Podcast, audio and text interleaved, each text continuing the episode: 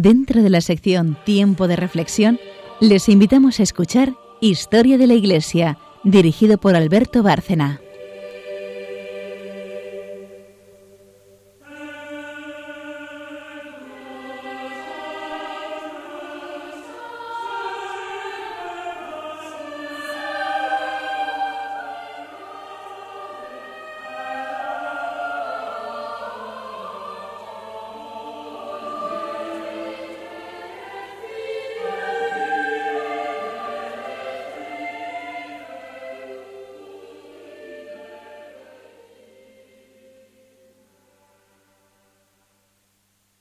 Buenas noches, oyentes de Radio María.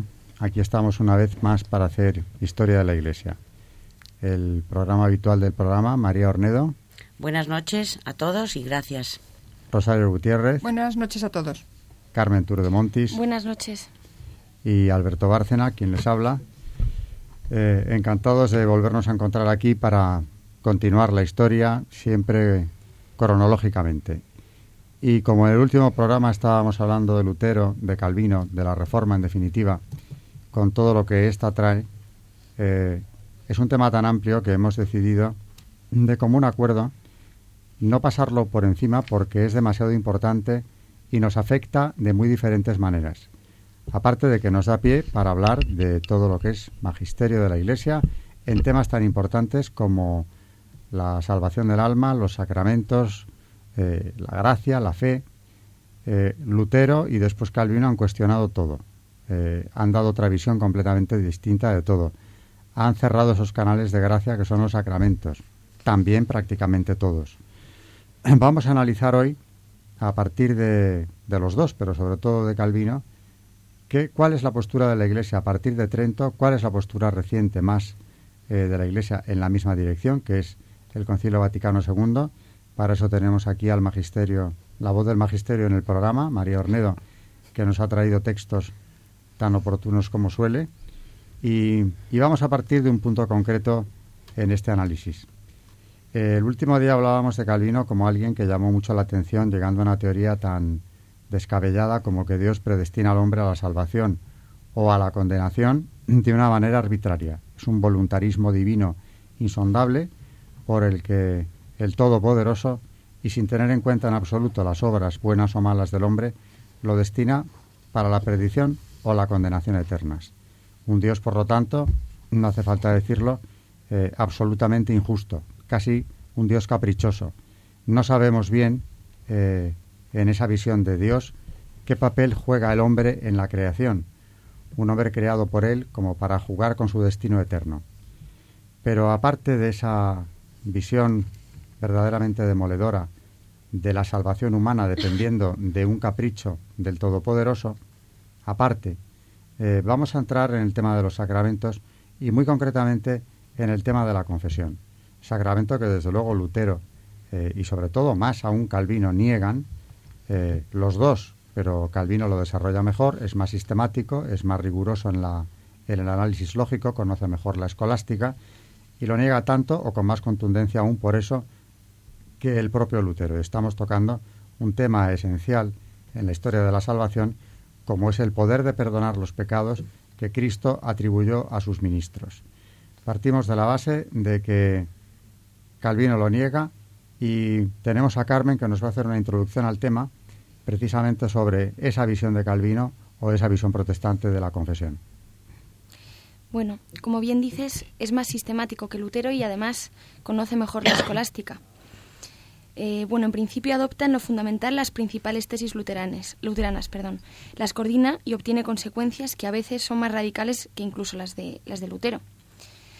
Eh, trata de la penitencia en, un, en una obra que se llama Institución de la Religión Cristiana, que la escribe en Ginebra, y niega rotundamente, bueno, empezaremos por decir que niega rotundamente que la penitencia sea sacramento, que yo creo que aquí está el, está la cuestión fundamental, ¿no? O sea, la, la penitencia no es un sacramento con lo cual no tiene la potestad ni de atar ni de desatar, conferido por Cristo a los apóstoles, con lo cual nada tiene que ver con el perdón de los, de los pecados, se refiere al anuncio de la palabra simplemente. Y la absolución que imparte la Iglesia es simplemente un anuncio del perdón que tuvo lugar en el bautismo. Por lo tanto, la penitencia es, al final, pues un recuerdo del bautismo. y con lo cual toda su utilidad depende de eso, porque viene a ser al final una renovación de la fe bautismal por la que fueron remitidos los pecados. Y dentro de la confesión, de la que además escribe muchísimo, piensa, como hemos dicho, que no es necesaria, que además no es de derecho divino y que además nunca fue obligatoria hasta el Concilio IV de Letrán. Sin embargo, hace un análisis bastante amplio sobre, sobre la misma y dice que, es sumamente útil. Si bien no, lo considera sacramento, la considera bastante útil. Y además, algo curioso es que distingue varias clases de confesión. La primera dice que, que es la hecha a Dios, que esta sí que es necesaria, que es pues al final una confesión que haces personal de tú y de Dios, no hay intermediario, y esta es a la que más importancia le da.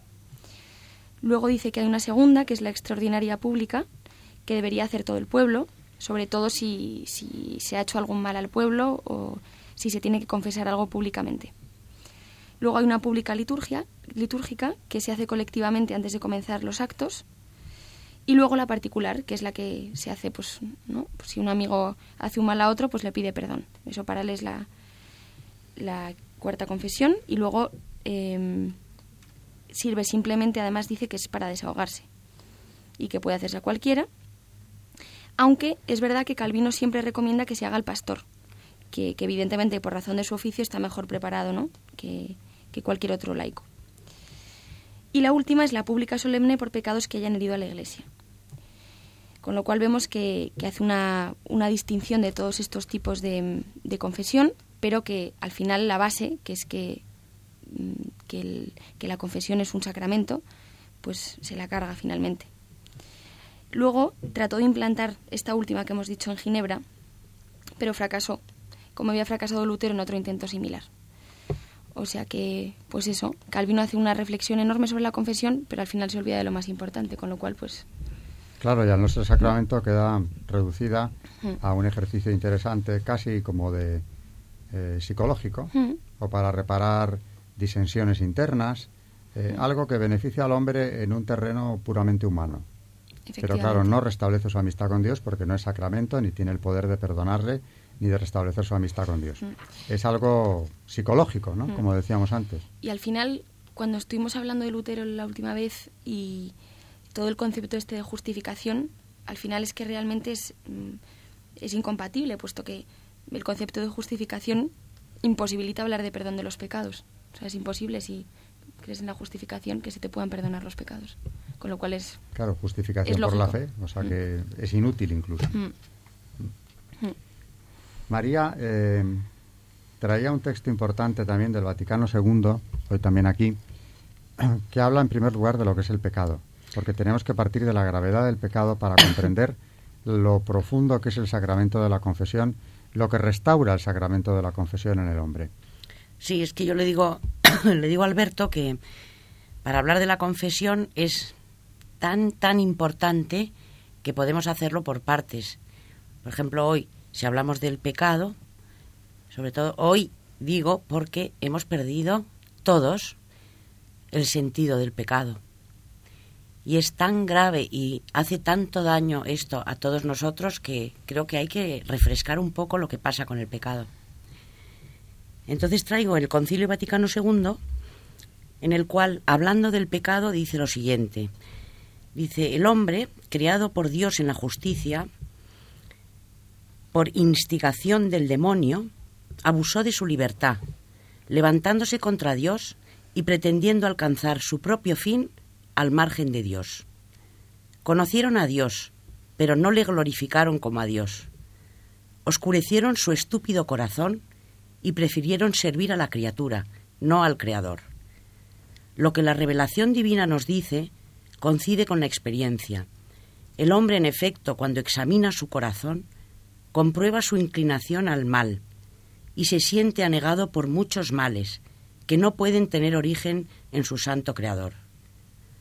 Al negarse con frecuencia a reconocer a Dios como su principio, rompe el hombre la debida subordinación a su fin último y también toda su ordenación tanto por lo que le toca a su propia persona como a las relaciones con los demás y con el resto de la creación.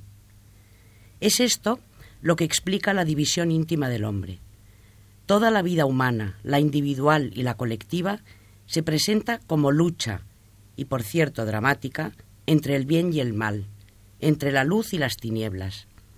Más todavía, el hombre se nota incapaz de dominar con eficacia por sí solo los ataques del mal, hasta el punto de sentirse como arrojado entre cadenas. Pero el Señor vino en persona para liberar y vigorizar al hombre, renovándole interiormente y expulsando al príncipe de este mundo que le retenía en la esclavitud del pecado. El pecado rebaja al hombre, impidiéndole lograr su propia plenitud. Y luego seguimos, mm. para no aburrirnos. Pero de momento ya queda claro un concepto que desde luego Calvino no tiene. La misión de la confesión y precisamente la venida de Cristo tiene esa finalidad, liberar al hombre de la esclavitud del pecado, con todos los daños eh, terriblemente destructivos que el pecado tiene en la naturaleza humana. Esa liberación viene, viene de Cristo, evidentemente, y por eso precisamente es uno de los sacramentos que Él instituye. ¿Dónde lo instituye claramente, aunque Calvino no lo vea? Es más, lo niega, porque llega a decir que ese texto hace referencia a otra cosa, cuando bien claro parece ¿no? en, mm. el Evangelio. Bueno, de hecho, luego en la Reforma de Trento, eh, a lo que se mm, a lo que se refiere Trento sobre todo para justificar esta mm, pues esta burrada que dice en realidad Calvino, que es que, la confesión no es un, no es no es un sacramento, eh, cita Trento a Juan 20, 22, 23, que es, que es cuando realmente Jesucristo instaura la potestad de remitir y retener los pecados en el sacramento de la penitencia. Es cuando les dice a los apóstoles aquello de que cuando perdonéis los pecados quedarán... No me acuerdo cómo era, pero... Hmm. Les perdonéis los pecados, les serán perdonados, y cuando se los retengáis, les, quedarán, retenidos. Es decir, aquí está dando la potestad a los apóstoles, que al final son los primeros sacerdotes, ¿no? De, de ser eh, los intermediarios entre él y los hombres, ¿no? Con lo cual está claramente dicho en el propio Evangelio que la, que la confesión es fundamental y la instaura el mismo Jesucristo. Así que yo creo que no puede estar más Trento claro. sobre la confesión? Pues Trento, mm, además, es que precisamente le dedica una sesión entera a todo el tema de la penitencia y primero a Lutero en una primera parte y luego a Calvino. En clara oposición a él, además, afirma el sentido de este texto, caso rarísimo en el magisterio, y se remite a la tradición, que tiene en este caso como valor relativo, puesto que, como hemos dicho en Juan 20, 22, 23, fue interpretado también en otros sentidos y no solo referido al sacramento de la penitencia, que es a lo que se aguarda Calvino. Dice que esto fue interpretado en otros sentidos en los que no vamos a profundizar porque ya sería hablar de otras cosas. El concilio excluye la interpretación calvinista, evidentemente. En el capítulo 1 se dice que este texto es la prueba principal de que el Señor elevó la penitencia a sacramento, como bien hemos dicho, y apela al común sentir de todos los padres, afirmación que hoy parece desmesurada. Conviene recordar que una cosa es la doctrina que afirma y otra la argumentación que aduce. La doctrina es lo que pretende enseñar, la argumentación es en este caso relativamente válida. Con lo cual vemos como Trento se opone firmemente a esto que dice Calvino, cita el propio Evangelio y, en fin, no lo puede dejar más claro, yo creo, todo el tema de la confesión. Y nosotros tenemos esa esa firme convicción y esa esperanza insuperable en que nuestros pecados, que desde luego cometemos y seguiremos cometiendo, aunque nos esforcemos mucho en no hacerlo porque hasta los santos pecan, tenemos esa seguridad, tenemos esa confianza en que gracias a que Dios quiso y estableció este sacramento, y por su infinita misericordia seremos perdonados cuantas veces nos arrepintamos, acudamos a Él y en sacramento solicitemos ese perdón. Eh, María, sobre el magisterio tenías también algo bastante oportuno y creo que era del Vaticano II, ¿no? Sí, siguiendo con él, eh, me encanta esto que dice sobre eh, el hombre. Dice, no se equivoca cuando el hombre afirma su superioridad sobre el universo material al considerarse no ya como partícula de la naturaleza o como elemento anónimo de la ciudad humana. Por su interioridad es en efecto el hombre superior al universo entero. A esta profunda interioridad retorna cuando entra dentro de su corazón, donde Dios le aguarda, escrutador de los corazones, y donde él personalmente, bajo la mirada de Dios, decide su propio destino. Al afirmar, por tanto, en sí mismo la espiritualidad y la inmortalidad de su alma, no es el hombre juguete de un espejismo ilusorio provocado solamente por las condiciones físicas y sociales exteriores, sino que toca, por el contrario, la verdad más profunda de la realidad. Tiene razón el hombre, participante de la luz de la inteligencia divina, cuando afirma que por virtud de su inteligencia es superior al universo material. Sí, yo creo que volviendo a hablar de, la confesión, además quería hacer un, un, pequeño inciso aquí, diciendo sobre todo muchas veces cómo vemos incluso algunos católicos la, la, confesión hoy en día, ¿no? Muchas veces le preguntas a alguien qué le parece la confesión y te dice que se queda muy bien o muy contento. Y, y realmente al final lo que tenemos que entender es que esto es un sacramento. O sea, esto no es una terapia psicológica que hacemos con una persona para que nos ayude o para que el cura nos dé algún consejo. Al final lo que estamos haciendo es, mm, sí, por, un intermedia por el intermediario del sacerdote, pero lo que estamos haciendo es confesar nuestros pecados a Dios. Y, mm, y es Dios el único que nos puede perdonar.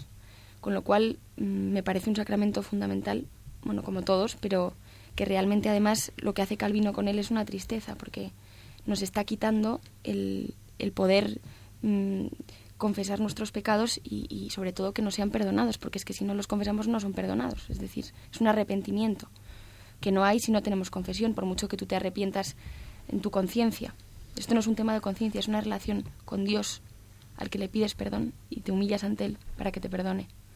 Con lo y acudes humildemente a pedírselo. Mm. Y el sacerdote, eso es lo grandioso de la confesión, en ese momento es Cristo quien te está perdonando y nos está privando a Calvino o a los que le siguieron, les está privando de estar, de ponerse en presencia de Dios realmente en ese sacramento admirable que es la confesión. Había una anécdota de Ginebra, la ciudad de Calvino, que él gobernó, que Charo quería contar porque es algo reciente que ha venido a saber hace poco. Sí, de boca de un ciudadano suizo, precisamente, de la Confederación Helvética. cuéntanos. Comentó que hoy día en Ginebra hay mayoría católica, lo cual yo he interpretado también como una señal de la providencia, porque los trabajos de San Francisco de Sales aunque hayan tardado siglos en dar fruto, han dado. Han dado fruto. En Ginebra. Sí, sí, Ginebra, que era la Roma calvinista. El, núcleo, la Roma calvinista, la mm. ciudad que él gobernó con mano de hierro, donde estableció el calvinismo eh, en su mayor dimensión. Ahora es de mayoría católica, no lo sabíamos. Ni yo hasta eh, hace unos días. Y lo celebramos. Y sí, seguramente es una señal, ¿no? Eh, vamos a pasar enseguida a la sección de, de hablando del santo, pero antes de irnos, ¿Hay algún comentario que María tiene que hacer? Yo quería decir otra cosa sobre la conciencia, porque como estamos dentro del pecado todavía, eh, y sobre todo en relación a que hoy en día creemos que decidimos nosotros ¿no? sobre el bien y el mal.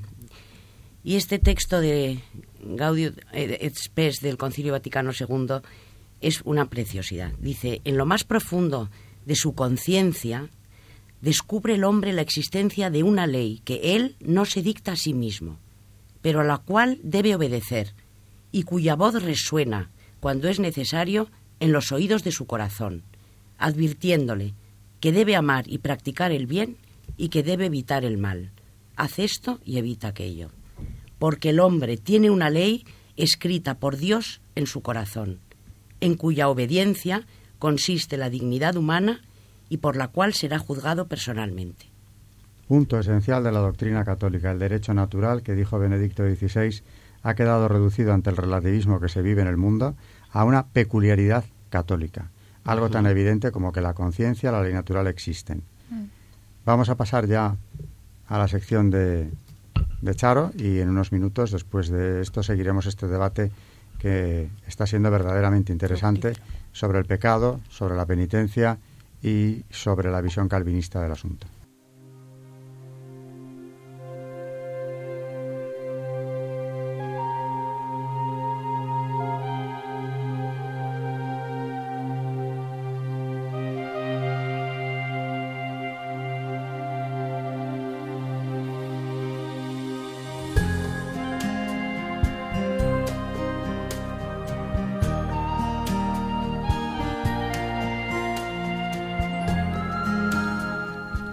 Hoy hablamos de San Francisco de Sales, obispo de Ginebra y doctor de la Iglesia, cofundador de la Orden de la Visitación. San Francisco de Sales nació en el castillo de Sales, en Saboya, el 21 de agosto de 1567. Recibió el bautismo al día siguiente y se le impuso el nombre de Francisco Buenaventura. Aunque nunca fue robusto, desplegó una gran actividad toda su vida. Su madre fue quien le educó al principio, ayudada por un abad, quien posteriormente, como tutor, lo acompañaba a todas partes cuando era joven. De niño brillaba por su obediencia y por su amor a la verdad, y le encantaba aprender y leer. A los ocho años, Francisco entró en el colegio Nancy. Allí hizo su primera comunión y también fue confirmado. Francisco deseaba consagrarse a Dios y este fue el primer paso. Su padre no pareció dar mucha importancia al asunto y pensó en una carrera civil para su hijo. A los 14 años, Francisco fue enviado a la Universidad de París, que entonces, con sus 54 colegios, era uno de los principales centros de enseñanza. Se suponía que tenía que alojarse en el Colegio de Navarra, donde iban normalmente los hijos de los nobles de Saboya, pero Francisco, que temía por su vocación en ese ambiente, suplicó que le dejaran ir al Colegio de Clermont, que dirigían los jesuitas y que brillaba tanto por la devoción como por la enseñanza. Su padre consintió. Francisco pronto destacó, sobre todo en retórica y filosofía, y quería dedicarse con ardor al estudio de la teología. Para agradar a su padre, tomó lecciones de equitación, dama, danza y esgrima, pero no le interesaban mucho. Cada vez estaba más decidido a entregarse totalmente a Dios. Hizo voto de perpetua castidad y se puso bajo la especial protección de la Virgen María. Sin embargo, no le faltaron pruebas. A los 18 años se vio asaltado por una gran tentación, la desesperación. El amor de Dios había sido siempre lo máximo para él, pero ahora creía ah, que había perdido la gracia. Creía también que iba a odiar a Dios toda la eternidad, junto a los condenados. Esta obsesión le perseguía día y noche y las angustias mentales se reflejaron en su salud física. Lo que le salvó fue un acto heroico de puro amor. Señor, gritó, si no voy a verte nunca en el cielo, concédeme al menos la gracia de no maldecir ni blasfemar tu santo nombre. Si no te puedo amar en el otro mundo, pues en el infierno nadie te alaba, permíteme al menos que cada instante de mi breve existencia te ame todo lo que pueda. Justo entonces, arrodillado ante su imagen favorita de la Virgen, mientras recitaba con toda humildad el memorare, desaparecieron todos sus miedos y desesperaciones, y su alma se vio llena de profunda calma. Esta prueba le ayudó luego a comprender y tratar con ternura las dificultades y tentaciones espirituales de los demás. A los 24 años se doctoró en Padua y volvió al castillo de la familia, en el lago de Annecy. Allí pasó 18 meses, llevando en apariencia la vida de un joven noble. Su padre quería que se casara e incluso había pensado en una muchacha encantadora, heredera de un conocido de la familia. Sin embargo, Francisco le dio a entender a la joven, con delicadeza y cortesía, que no podía cumplir el deseo de su padre. Declinó también el cargo que se le ofreció en el Senado de Saboya, algo poco frecuente para un hombre tan joven. Francisco solo había confiado su deseo a su madre, al canónigo Luis de Sales y a unos pocos amigos íntimos, pero tenía que hablar con su padre.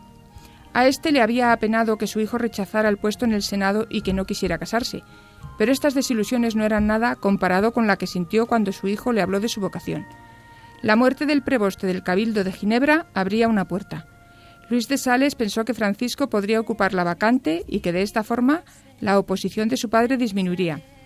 Con la ayuda de Claudio de Granier, obispo de Ginebra, y sin encomendarse a nadie de la familia, escribió al Papa que era quien tenía que firmar el nombramiento. Enseguida llegaron las cartas de Roma con el nombramiento. Francisco se quedó estupefacto al enterarse y hubo que convencerle para que aceptase el cargo. Le hicieron ver que así disminuiría el enojo de su padre, hombre de carácter, Daba por sentado que su voluntad tenía que cumplirse. Hubo que emplear mucha paciencia y ternura en vencer los obstáculos. Finalmente, el padre cedió. El mismo día en que su padre consintió, Francisco vistió los hábitos. A los seis meses, el 18 de diciembre de 1593, fue ordenado sacerdote. Empezó a trabajar con un celo que nunca le abandonó. Asistía amorosamente a los pobres y en el confesonario prestaba especial atención a los más pobres y humildes, predicaba constantemente en Annecy y otras localidades. Su estilo era sencillo y encantaba a quienes lo escuchaban. Aunque era un erudito, evitaba emplear citas griegas y latinas en sus sermones, como era costumbre entonces, pero le esperaban tareas más arduas y peligrosas. Por aquel entonces, a causa del avance del protestantismo y la, eh, de la lucha armada, la situación religiosa de las gentes de la orilla sur del lago de Ginebra era deplorable. El duque de Saboya pidió al obispo de Granier que enviara misioneros para rescatar las almas perdidas. El obispo envió un sacerdote a la capital de la región. Este primer intento fue estéril y el sacerdote se vio obligado a retirarse. El obispo convocó al cabildo y les expuso el caso, sin ocultar los peligros y dificultades. El preboste fue el que mejor comprendió la gravedad de la situación. Se puso en pie y se ofreció para tal misión. Monseñor, si me consideráis capaz de emprender la misión, ordenadme que vaya. Estoy dispuesto a obedecer y me alegraría tal decisión. El obispo aceptó inmediatamente, con gran gozo de Francisco. Pero su padre no veía las cosas de igual manera. Acudió rápidamente a Annecy para evitar semejante locura. En su opinión, suponía enviar a Francisco a la muerte. Se arrodilló ante el obispo y le dijo, Monseñor, he permitido que mi hijo, mi primogénito, la esperanza de mi casa, de mi ancianidad, de mi vida, se entregara al servicio de la Iglesia para ser confesor, pero no puedo entregarlo al martirio. Cuando Monseñor Granier, impresionado por la inquietud e insistencia de su viejo amigo, estaba a punto de ceder, fue el propio Francisco quien le imploró que se mantuviera firme. ¿No querréis que me haga indigno del reino de Dios? Si he puesto la mano en el arado, ¿acaso queréis que la retire? El obispo empleó todos los argumentos posibles para convencer al padre de Francisco, pero este último se despidió diciendo No quiero ofrecer resistencia a la voluntad de Dios, pero no quiero ser el asesino de mi hijo. No puedo contribuir a que desperdicie su vida. Que Dios haga su voluntad, pero esta empresa no contará nunca con mi aprobación. De esta forma, Francisco comenzó su misión sin la bendición paterna. Era el 14 de septiembre de 1594, el día de la exaltación de la Santa Cruz. Con la única compañía de su primo, el canónigo Luis de Sales, empezó el camino para devolver a la fe a la región. Los primos, por seguridad, volvían todas las noches al castillo de la localidad.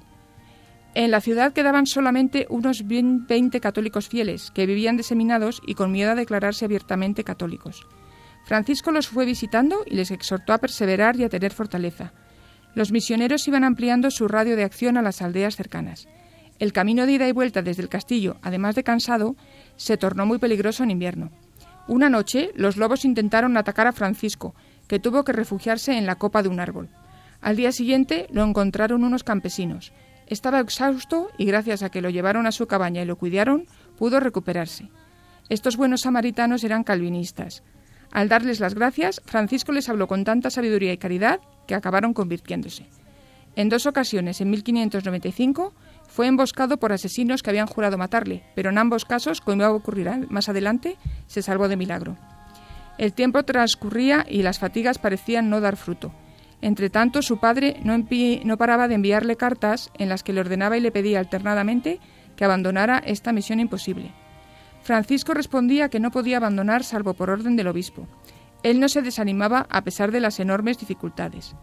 Buscaba constantemente nuevas maneras de llegar al corazón y al pensamiento de la gente, y empezó a escribir folletos en los que exponía las enseñanzas de la Iglesia frente a los errores del calvinismo. Los escribía en los ratos libres que le dejaba el intenso trabajo. Se copiaban a mano y se distribuían de mil maneras, lo más ampliamente posible. Estas hojitas, redactadas en medio de tensiones y dificultades, serían luego el volumen Controversias y se conservan en su formato original en el convento de la Visitación de Annecy. Así dio comienzo su actividad de escritor. A todo ello hay que sumar la atención espiritual que prestaba a los soldados acuartelados en el castillo, que eran católicos de nombre, pero ignorantes y disolutos por lo general. En el verano de 1595, mientras subía al monte para restaurar una capilla de Nuestra Señora que había sido destrozada, lo atacó una multitud hostil que lo insultó y golpeó. Al poco, sus sermones contaban con un número cada vez mayor de asistentes. Los folletos habían cumplido silenciosamente su cometido y la paciencia del santo se había visto recompensada de tantas formas de persecución y dificultades. Las conversiones eran cada vez más frecuentes y al cabo de cierto tiempo, un nutrido grupo de católicos que se habían pasado al calvinismo buscaron reconciliarse con la Iglesia. A los tres o cuatro años, cuando el obispo visitó la misión, los frutos del trabajo de Francisco y de su celo apostólico eran innegables. Se recibió al obispo, que pudo impartir el sacramento de la confirmación. El culto y la adoración católicos habían sido restablecidos en la provincia. Y Francisco recibió el nombre de apóstol de Chablé. En una carta que San Francisco escribió a Santa Juana Francisca Chantal decía, Yo siempre he sostenido que todo el que predica con amor predica eficazmente contra los herejes, aunque no pronuncie ni una sola palabra comprometida contra ellos. La realidad es que todos los herejes que acudían a hablar con él acababan convertidos. Monseñor de Granier, que llevaba tiempo pensando en nombrar a Francisco coadjutor y sucesor suyo, creyó llegado el momento. Al principio Francisco se demostró reacio, pero luego cedió ante la insistencia del obispo y se sometió a lo que consideraba manifestación de la voluntad divina. Al poco cayó enfermo, víctima de unas fiebres que hicieron peligrar su vida. Una vez recuperado, marchó a Roma, donde el Papa Clemente VIII, que había oído hablar excelencias del santo, quería conocerlo en persona. Se reunieron varios eruditos e insignes teólogos. Le plantearon a Francisco 35 preguntas de teología nada fáciles. Él respondió con modestia y sencillez y con acierto. Se le confirmó como coadjutor de la sede de Ginebra y Francisco regresó a su trabajo con renovado entusiasmo y energías. A comienzos de 1602 lo encontramos en París. Se le invitó a predicar en la Capilla Real, que resultó pequeña para albergar a todos los que querían escucharle. El rey Enrique IV lo tenía en gran estima y procuró convencerle para que se quedara en París, como haría posteriormente en otra ocasión en que Francisco volvió a París. Pero nuestro santo no podía dejar a su pobre novia, su diócesis en las montañas, por una esposa rica, la imponente sede que se le ofrecía. El rey Enrique exclamó, Mi señor de Génova tiene todas las virtudes y de un solo defecto. A la muerte del obispo de Granier en el otoño de 1602, Francisco ocupó la sede ginebrina. Residía en Annecy con mucha austeridad. Se entregó con generosidad y devoción a sus responsabilidades como obispo. No dejó detalles sin tratar en el gobierno de la diócesis, ni abandonó la labor homilética ni el confesonario. Organizó la catequesis por toda la diócesis y él mismo la impartía en Annecy. El texto se recogió a su muerte con el nombre de Catecismo del Obispo. Los niños le adoraban y le seguían. Su generosidad, caridad, humildad y clemencia no tenían límite. En el cuidado de las almas era amable, pero nunca débil, y sabía demostrar firmeza cuando la amabilidad no surtía efecto. En el Tratado sobre el Amor de Dios escribió, La medida del amor es amar sin medida. Esta máxima no era solo teoría, él la vivía plenamente. La inmensa correspondencia que sostuvo animaba y guiaba a los numerosos fieles que se dirigían a él. Un lugar destacado en esta dirección espiritual corresponde a Santa Juana Francisca de Chantal, a quien conoció en 1604 cuando predicaba los sermones cuaresmales en Borgoña. La fundación de la Orden de la Visitación en 1610 fue el resultado del encuentro de estos dos santos. El libro más famoso de Francisco, Introducción a la vida devota, es el fruto de las notas que escribió para instruir y aconsejar a su prima política, a quien dirigía espiritualmente. Le convencieron para que las publicara en un pequeño volumen, publicado en 1608 con algunos añadidos. Enseguida se vio que era una obra maestra de espiritualidad y fue traducida a varios idiomas. En 1610 falleció su madre. Su padre había muerto nueve años antes. En 1622, el duque de Saboya, que iba a Aviñón para entrevistarse con Luis XIII, invitó a Francisco a la reunión. Francisco accedió de buen grado, pues quería pedir al rey francés la concesión de ciertos privilegios para la zona francesa de su diócesis. Su salud no era la más adecuada para cruzar las montañas. Parece ser que tuvo una premonición de su cercana muerte. Antes de salir de Annecy, ordenó todos sus asuntos y se despidió como si supiera que no iba a regresar. En Aviñón llevó una vida austera como era costumbre en él. Allí la gente estaba ansiosa por escuchar sus palabras y todas las casas religiosas querían que le predicara. En el viaje de vuelta se alojó en Lyon, en la casita de un jardinero del convento de la Visitación. Estuvo allí un mes y aunque estaba cansado, siguió ocupándose de las almas. Un día una religiosa le pidió que escribiera cuál era la virtud que debían practicar. El santo tomó un papel y escribió en letras grandes, Humildad. El invierno fue muy duro, y más aún para su delicada salud, pero no cejó en su actividad. El día de San Juan tuvo un ataque, del que recobró el habla y la conciencia. Soportó con paciencia de santo todos los remedios que se le aplicaban, aun sabiendo que no eran eficaces. Recibió los últimos sacramentos y quedó tranquilo mientras repetía las palabras de la Biblia que hablan de la misericordia de Dios. Tomó la mano del que le cuidaba y exclamó, La tarde está cayendo. La última palabra que salió de sus labios fue Jesús. Murió a los 56 años, el día de los santos inocentes. Su beatificación en 1662 fue la primera beatificación solemne que tuvo lugar en San Pedro de Roma, donde fue canonizado tres años después. Se fijó el día de su santo, el 29 de enero, el aniversario del traslado de su cuerpo al convento de la Visitación de Annecy. Fue declarado doctor de la Iglesia en 1877 y el Papa Pío XI lo declaró patrono de los periodistas. Celebramos su festividad el 26 de enero.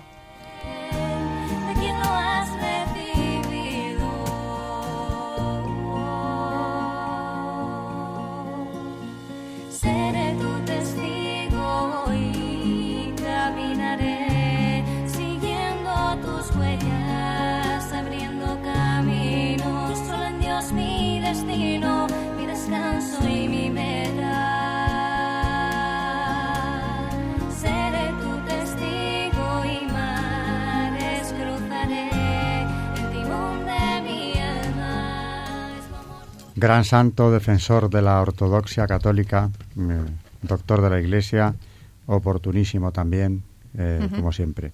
Y volvemos al tema que nos ocupa hoy. Pecado, confesión, nada menos que ese sacramento que repara nuestra amistad con Dios, que nos abre las puertas de la salvación, librándonos de ese fardo terrible del que nadie, más que Dios, puede librarnos, acudiendo a Él. Hay un texto que, que han traído eh, mis colaboradoras, María y Carmen concretamente, en relación con la penitencia, que me ha parecido muy oportuno y además de una, de una gran eh, profundidad teológica, que es el, el símil del que va a confesarse comparado con el hijo pródigo. El padre es Dios, naturalmente el hijo pródigo es el que ha pecado, pero quiere volver al padre. ¿De, dónde procede esa homilía, ese texto que pues nos vas Este texto es de Pedro Crisólogo y la verdad es que sí, como bien dices, es una maravilla porque yo creo que es una explicación, además de, teológicamente muy profunda, eh, es precioso y al final es, en realidad es que es lo que es la misericordia. La misericordia, sí. Levantándose, dice, refiriéndose a este texto, vino donde su padre. Estando lejos, aún le vio su padre, y movido por su misericordia, corrió a su encuentro y se echó a su cuello y le besó. Levantándose vino donde su padre. Es decir, se levantó de la perdición del alma y del cuerpo, se levantó de lo profundo del infierno, hasta tocar lo alto del cielo. Ante el Padre Celestial el Hijo se levanta, por efecto del perdón, más de lo que ha caído a consecuencia del pecado. Levantándose vino donde su Padre. Vino no con el movimiento de los pies, sino del espíritu. No tuvo necesidad de un largo itinerario terreno, porque encontró los atajos del camino de salvación. No tiene que buscar al Padre Divino por el recorrido de los caminos quien, buscándole con la fe, le encuentra presente en todas partes. Levantándose vino donde su Padre. Yo me quedaría con, con esta frase cuando dice, ante el Padre Celestial el Hijo se levanta por efecto del perdón más de lo que ha caído a consecuencia del pecado. Me parece, me parece una maravilla en realidad. Y, y al final es la, la, gran suerte que tenemos los cristianos, yo creo, que es que mm, por muy bajo que caigas al final Dios te va a perdonar. Y luego también me encanta porque dice que es Él el que te busca a ti, tú no le estás buscando a Él. O sea que Él en realidad está siempre buscándote, deseando perdonarte, pero ahí está el...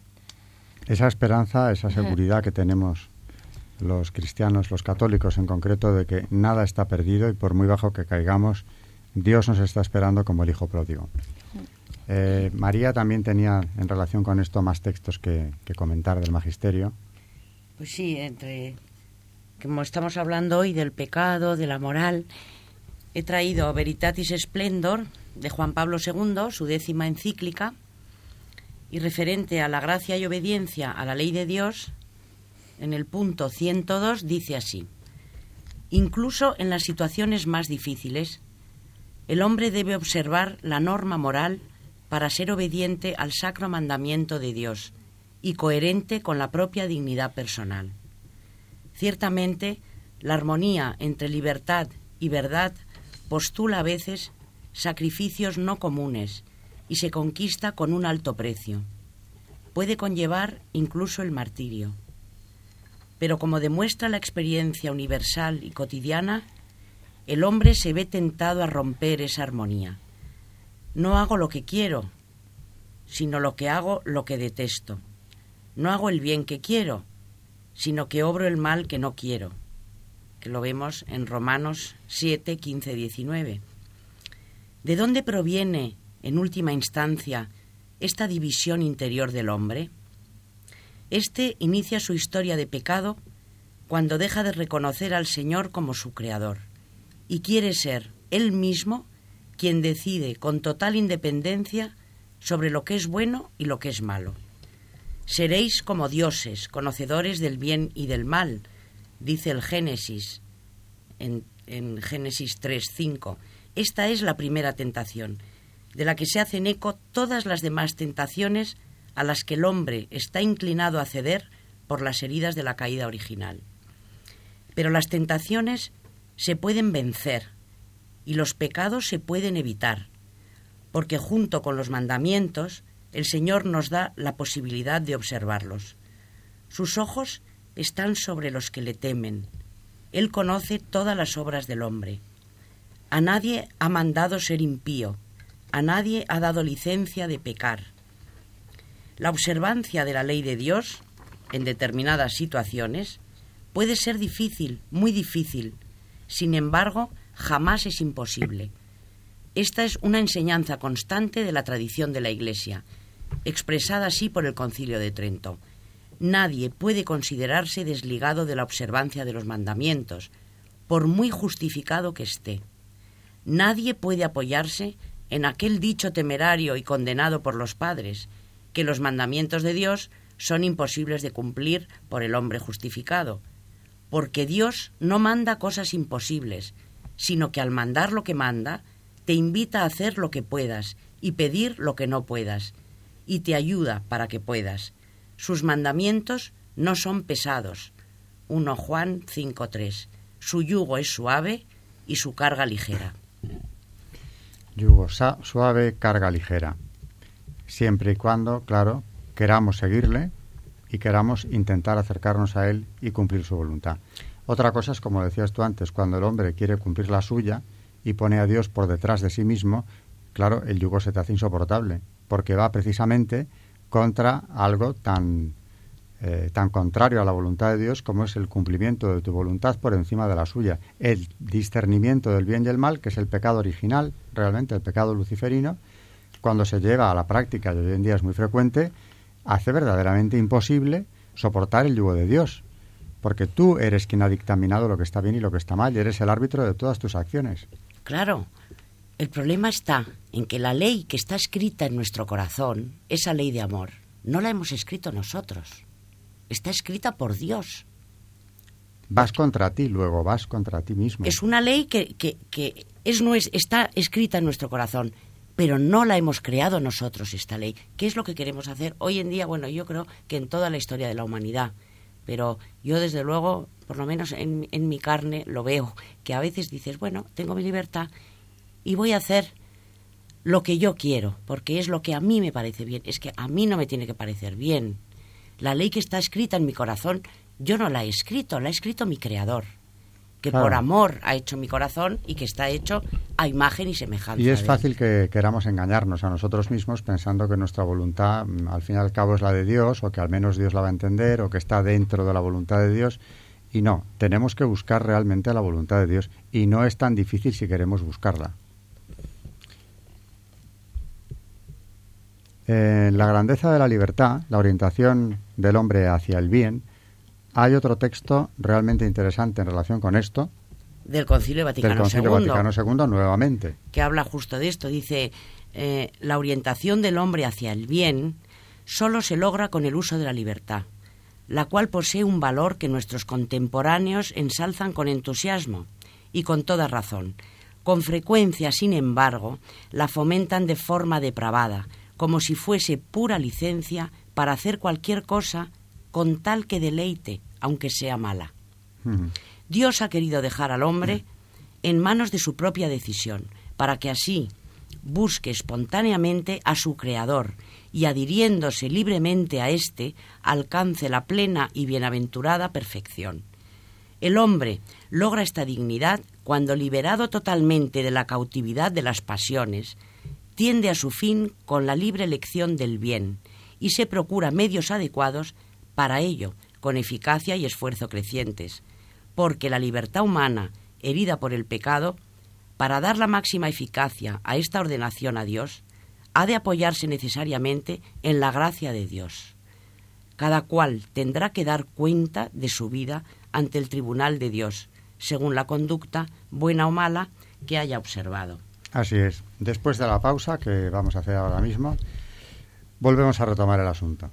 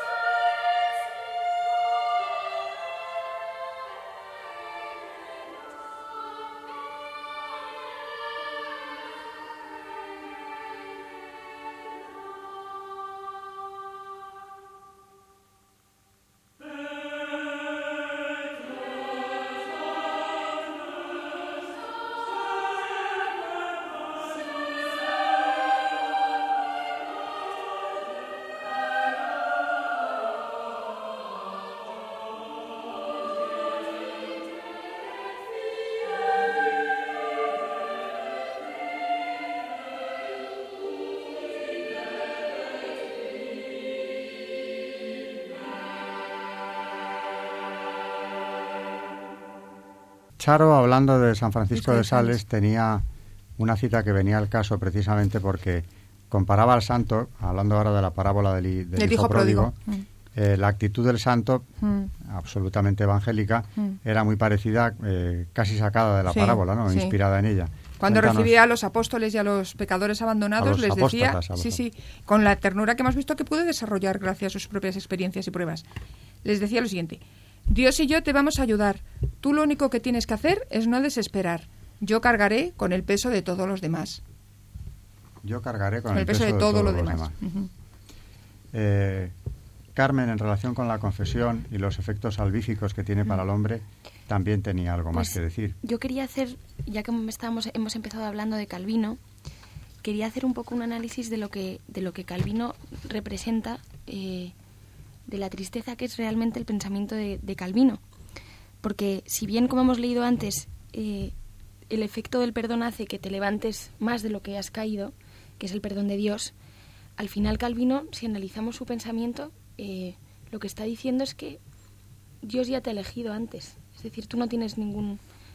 Nada de lo que tú hagas va a hacer nada para que Dios mm, te salve o, para que te salves. Es decir, incluso ahora lo podemos ver, por ejemplo, en, en, eh, en todos estos países que, que, tienen herencia calvinista, que lo siguen siendo o que, o que empezaron siéndolo, eh, cómo realmente eh, al final mm, hay, Calvino decía que había una equivalencia entre, entre, entre cómo vives tu vida o en, la vida que te ha tocado y, sería una especie de demostración de, si luego vas a ir o no vas a ir al cielo. Es decir, si tú eres un mendigo y te va muy mal en la vida, sería una demostración de que, de que luego no eres uno de los elegidos, puesto que es una especie de, muestra ¿no? que te da Dios. O sea que al final, pues eh, realmente es que es una oposición absoluta a la misericordia eh, cristiana, porque realmente eh, es que Dios quiere todo lo contrario. Y al final lo que dice el Evangelio es que quien pierda su vida la ganará. O sea que realmente ahí vemos que todo esto que estamos hablando del pecado, de la confesión y, y bueno, en realidad pues, pues de la misericordia de Dios, al final Calvino mm, lo que hace es todo lo contrario. Decir, Ese Dios de Calvino parece un Dios despiadado, sí, mm, muchas veces. Absolutamente. Remontándonos a las fuentes, concretamente nos vamos ahora a San Agustín. A San Agustín. Volvemos a los padres de la Iglesia que María suele traernos. Hay una invocación en él, eh, realmente importante, en las confesiones, donde interpela así al lector. ¿A quién hablaré y en qué términos hablaré del peso de la concupiscencia que nos arrastra al derrumbadero del abismo y de la potencia elevadora de la caridad por vuestro espíritu, que era elevado por encima de las aguas? ¿A quién hablaré? ¿En qué términos hablaré? ¿Nos sumergimos y salimos a flote? No hay lugares en que nos sumerjamos y de donde emerjamos. ¿Qué cosa más semejante y más desemejante? Son nuestros afectos, son nuestros amores, es la impureza de nuestro espíritu que nos atrae hacia abajo por amor de los cuidados terrenos, y es vuestra santidad, que nos eleva a la región del inmortal seguro, a fin de que levantemos muy arriba nuestro corazón a vos, allí donde vuestro espíritu era llevado por encima de las aguas, y lleguemos al reposo supereminente cuando nuestra alma habrá pasado allende de estas aguas que no tienen sustancia. Qué maravilla, San Agustín. Qué texto, ¿eh? Los padres de la Iglesia, si es que realmente todo lo que se lea a los padres de la Iglesia, yo últimamente lo recomiendo más que nunca. Y el otro día lo hablaba en el Valle de los Caídos con el padre Abad y con, y con un grupo de, invitados y monjes a la conferencia que tuvimos allí. Lo hablaba con él y decía, es que los padres de la Iglesia son eh, tan fáciles, tan asequibles para cualquiera, mm. han escrito para siempre. O sea, no son hombres de una época, ni tampoco de una minoría selecta ni intelectual esto tiene una vigencia actual, eh, aparte de la poesía que tienen muchas veces al escribir, eh, que hace que cualquier persona mm, que sepa leer, no tiene que saber mucho más, le llegue, le llegue al corazón estas palabras inspiradas por Dios, desde luego, en estos padres de la Iglesia. Y ya como nos queda poco programa de historia de la Iglesia hoy aquí en Radio María, vamos a comentar algunos aspectos de la confesión. Yo quería, lo estaba hablando antes con mis colaboradoras del programa, introducir un tema que me parece preocupante, aunque ya alguna vez lo hemos dicho en el programa, eh, pero nunca es excesivo insistir en ello. esta tendencia hacia la protestantización de los católicos que han devaluado, muchos de ellos, no todos evidentemente, pero hay amplios sectores que han devaluado el sacramento de la penitencia hasta límites terribles, porque ya no ven en él, muchos de ellos ni siquiera una obligación para alcanzar el perdón de los pecados. Mucho más cercanos a Calvino piensan en que es algo así como, bueno, un confesarse con Dios directamente, eh, no necesitamos intermediarios, un examen de conciencia que queda en eso, incluso algo que nos pueda ayudar psicológicamente. María tenía algo que decir sobre el valor psicológico de la confesión y sobre todo algo que decir sobre esa suplantación que buscan algunos en el psicólogo en relación con lo que tenían que ir a contar en un confesionario, que son cosas muy distintas, porque los enfoques van a serlo y los resultados no digamos. Pues sí.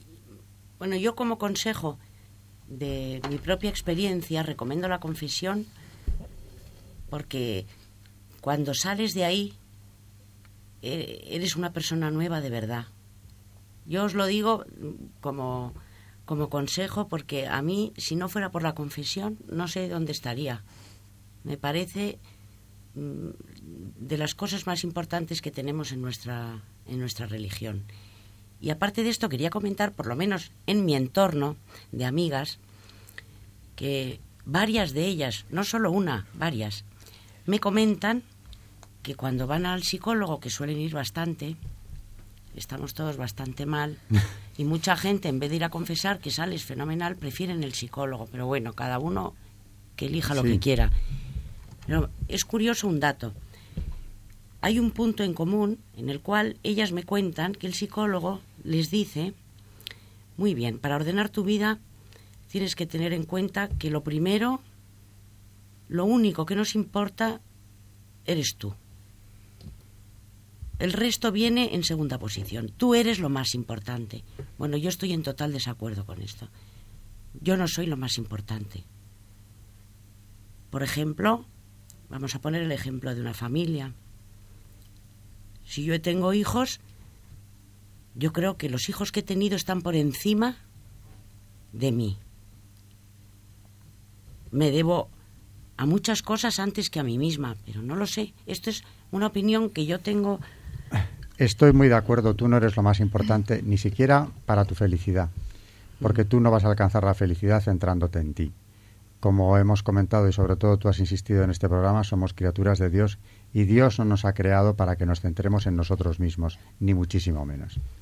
De modo que, en definitiva, tienes razón, el tema de los psicólogos, pues muy bien, ayudan a mucha gente, pero no puedes poner tu vida y tus intereses en el centro de tu, de tu actividad o en el centro de, tu, de tus miras, porque eso no te va a llevar siquiera a la felicidad.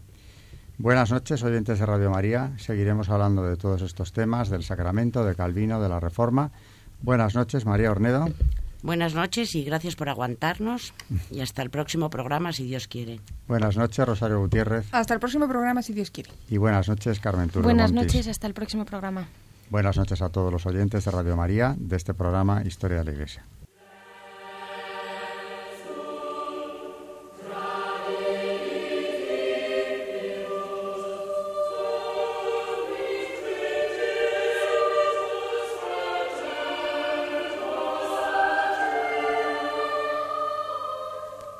Y así finaliza en Radio María Historia de la Iglesia, dirigido por Alberto Bárcena.